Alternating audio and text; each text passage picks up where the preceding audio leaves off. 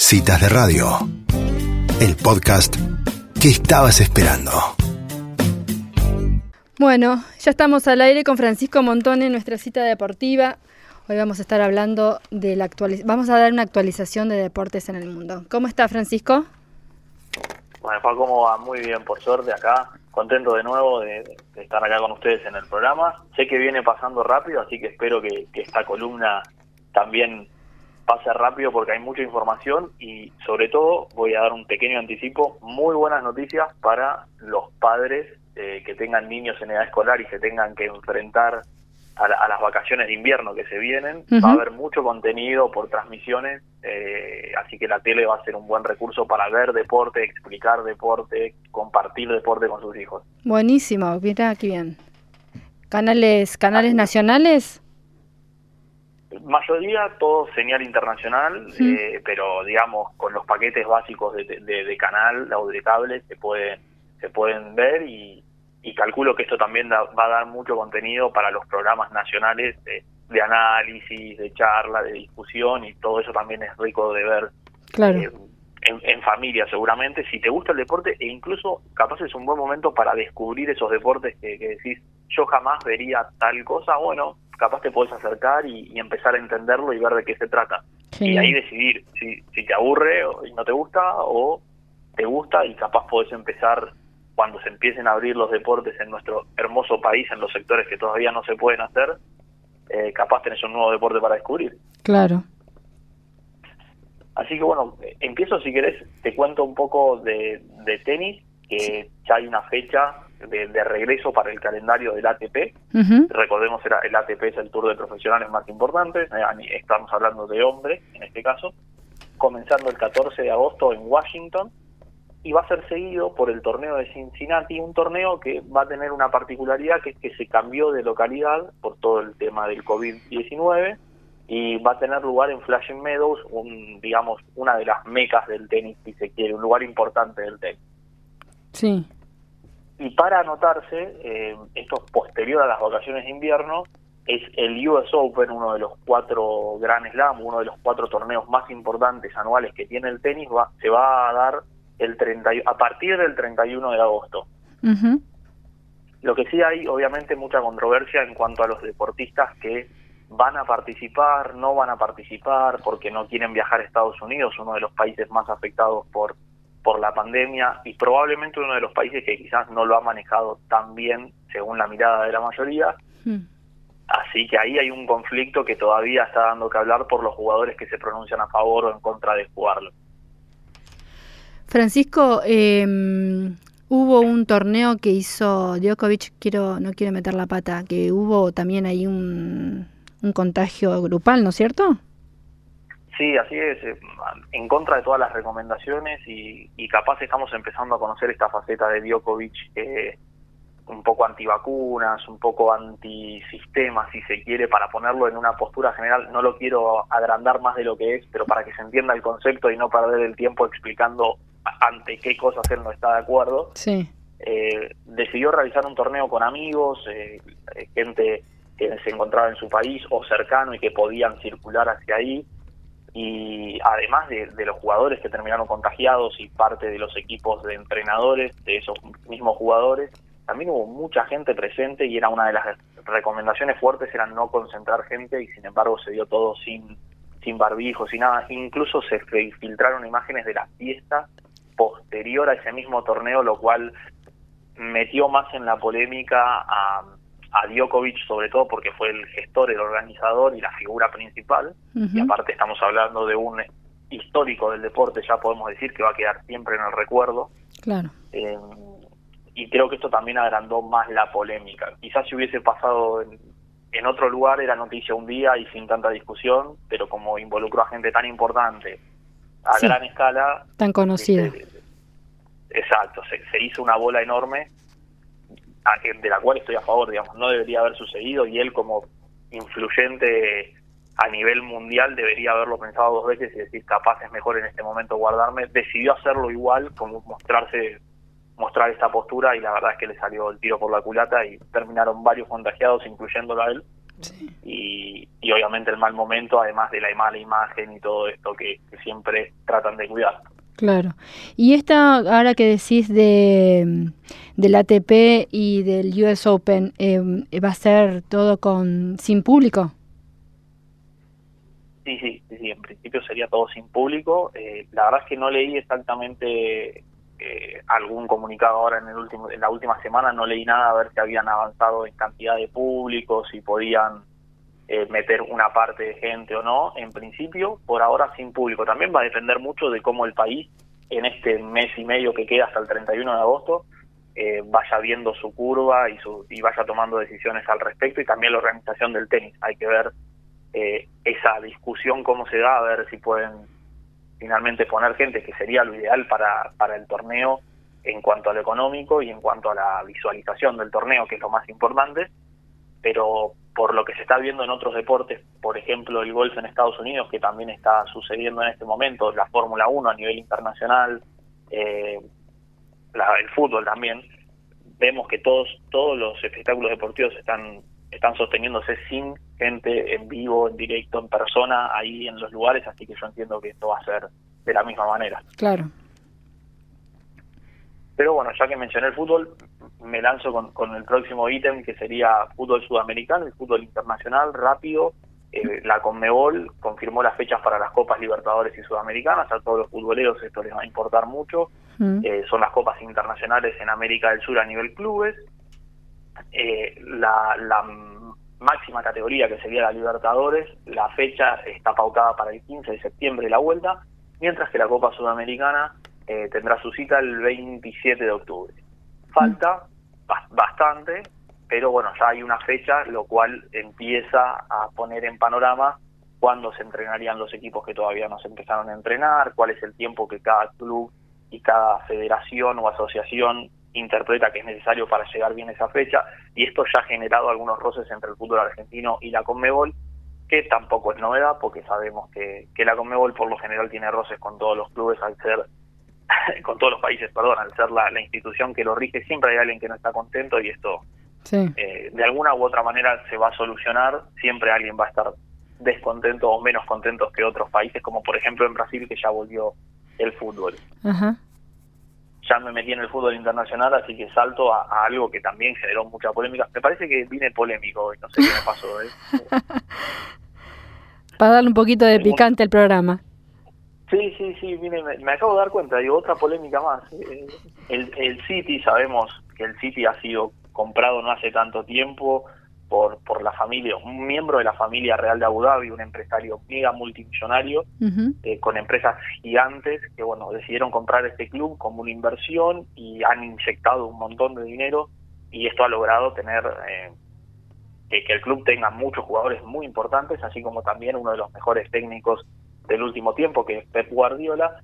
Todo esto habla de un nivel de dinero altísimo eh, la UEFA le había impuesto una, una sanción por incumplir eh, las reglas financieras de fair play y había sido declarado culpable, por eso recibió una sanción de dos años de suspensión y 30 millones de euros como multa. Pero como estas decisiones se pueden apelar, el TIP apeló y fueron al Tribunal Arbitral Superior, el TAS o el CAS, dependiendo eh, si se quiera traducir del francés o del inglés. Y el, el veredicto que se emitió fue que la suspensión no corría, no, no correspondía, y la multa solo quedaba en 10 millones de euros. En vez de 30 pasó a 10. Mm. A ver, acá hay una gran división de posturas que la primera es, si le ponen una multa significa que son culpables. Entonces, ¿por qué le sacan la suspensión si son culpables? Este es el, el primer razonamiento lógico. El problema es que hay que ir más a fondo en lo que fue la investigación del Tribunal de Apelaciones Superior y lo que determinaron fue que no había pruebas concluyentes en la mayoría de las infracciones que fueron denunciadas, digamos, y hay varias de esas mismas acciones u, otras de esas acciones que también fueron denunciadas expiraron eh, en el tiempo, digamos, hay un plazo de vencimiento de las infracciones eh, de cinco años y si en, ese, en esos cinco años no son eh, denunciadas, enjuiciadas, pongamos, ¿no? Entre comillas, no, tiempo, no corren claro. más las sanciones, claro, porque ha vencido el plazo, entonces no corre más el tiempo para poder ser sentenciada. Me Sí. sale todo en términos jurídicos, más allá de que esto sea deportivo. No, no, está va bien, por está ese bien. lado. Sí, Eh, entonces, al fin y al cabo, la, la multa corresponde a aquellas cosas que sí se pudieron comprobar, que capaz no eran tan importantes como las que se habían denunciado, o no llegaban a ser tantas como para tener una sanción una tan importante. Para tener la suspensión vendría a ser. Claro, la suspensión y que la multa sea de 30 millones de euros. Claro. Digamos, las multas están escalonadas en, en cuanto a las sanciones y, y el, la importancia y la cantidad de sanciones cometidas. Evidentemente solo pudieron probar algunas y, y no, no todas, por eso la multa se baja y queda sin, sin vigencia la suspensión. Por ende, el Manchester City va a poder competir a nivel internacional el año que viene y obviamente el, el siguiente a este, porque la suspensión era por el 2021 y el 2022. Ujú. Sigo con otro deporte, vamos a cambiar, y este capaz es uno de los deportes que algunos se podrán acercar. Espera, espera, no, quería preguntarte cuando volvamos, que me hablaste de la Libertadores y de la Sudamericana que ya tienen fecha, y me quedé pensando después, este, ¿qué pasa si un país eh, no quiere participar porque no, no le parece o, o pasa algo y se vuelve a cerrar ese país? Eh, o sea, ¿eso se tiene contemplado? ¿Cómo se trabaja, sabes?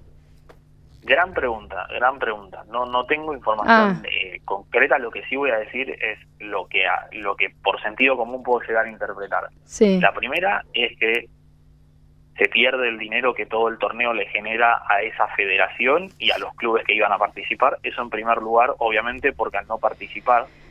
Pero lo que más preocuparía, seguramente, sea la posibilidad de sanciones que puedan correr de parte de la Conmebol y de parte de la FIFA por no presentarse o negarse a participar en un torneo. Claro. Así que eso hay que tener hay que tener cuidado y hay que ver también si las entidades máximas del fútbol no tienen en cuenta que puede haber situaciones eh, de este estilo. No estamos ante una pandemia, no es que si Sí. una federación decide no participar es por un capricho y por ende le corresponderían las, las sanciones. Claro, es por una situación eso. sumamente excepcional. Sí, es como que este año va a ser excepcional a nivel, a, a todo nivel. Sí, sí, tal Claro. cual, pero bueno, con estas cosas a veces el sentido común, viste, que no corre. Sí, sí, sí, por eso dijiste como la, con la Conmebol siempre se lleva un poquito distante con algunos, por eso me quedé pensando. Sí, sí, Sí, está sí. bien. Esperemos, esperemos que no suceda por, sobre todo por, por ningún, ni, a ningún país en el mundo, pero ninguno sudamericano que sabemos que, que capaz no tenemos la infraestructura o el dinero para enfrentarlo como otros países y un rebrote grande puede llegar a suceder. No sé qué pasaría en este caso. Está bien, perfecto. Bueno, sigamos de deporte entonces. Seguimos, nos quedan tres deportes más. Y cortito, vamos con uno, les decía, uno de los deportes que capaz la gente se puede acercar a disfrutar y justo esta semana hay una cita muy importante. Eh, vuelve el golf, no solo vuelve el golf, eh, que ya volvió hace tres semanas, eh, vuelve Tiger Woods a jugar al golf. Ujú, ¿Quién es Tiger Woods? Para aquellos que no están en el mundo del golf, es uno de los deportistas más importantes de los últimos veintipico, treinta años. eh, mejor deportista pago del mundo, llevó el golf a un nivel eh, desconocido, físicamente impuso todo un, un, un nivel atlético en el golf que antes capaz no se tenía tan, tan presente. Así que en el Memorial Tournament, que es el que se va a dar esta semana, eh, vuelve Tiger en una cancha que él ha tenido excelentes resultados, lo cual genera como más expectativa en todo el mundo del golf, no solo que vuelve después de cinco meses, sino que además vuelve en una cancha que ha tenido resultados históricos y muy buenos. ujú. Lo que le puedo decir a aquellos que capaz no se, no se han acercado a este deporte nunca o piensan que es aburrido, es una cancha muy interesante para ver, muy entretenida, porque testea muchas cosas. Que los jugadores puedan ser hábiles, que los jugadores tengan buena toma de decisión, que los jugadores tengan la distancia suficiente y además van a estar los mejores del mundo y la cancha va a estar puesta al máximo en cuanto al nivel de exigencia Ah, mira. un, un hecho muy raro que se dio en este en este tour que es el PGA Tour el máximo a nivel mundial si se quiere eh, que es el Tour de Estados Unidos de profesionales fue que esta misma cancha alojó el torneo la semana pasada y esto no sucede nunca siempre hay un torneo como en la mayoría de los de los deportes un torneo por semana en, cada en distintos lugares ¿no? Mm, Sí, Por el COVID-19 se tuvo que rearmar el calendario, como no todos los otros deportes, pero al golf le quedó la particularidad de que dos semanas seguidas en la misma cancha. Bueno, es una de las canchas más icónicas eh, y bonitas para ver. Mm. Así que aquellos que nunca se acercaron al deporte tienen la posibilidad de ver a uno de los mejores deportistas del mundo eh, y de la historia del deporte y además capaz de empezar a comprender y entender de golf. Claro. ¿Y por dónde lo podemos ver este cable? mm, Las, las conocidas, Fox y no sé, América, esas que se pasan deporte? ¿O es Y ESPN? Y es ESPN, esta transmisión y ESPN 3. Ah, ok. Eh, va a ser por la tarde, por lo general entre las 4 o las 3 de la tarde, por 4 o 5 horas la transmisión. Así que bueno, este es uno de los deportes a los que se pueden acercar y, y bueno, ver además de esto que les decía, ¿no? uno de los mejores del mundo. También tengo otro deporte al que se pueden acercar, eh, que probablemente no sean no sea la gran mayoría los que vean, que es eh, eh, la competencia de moto, las carreras de moto, el MotoGP Sí.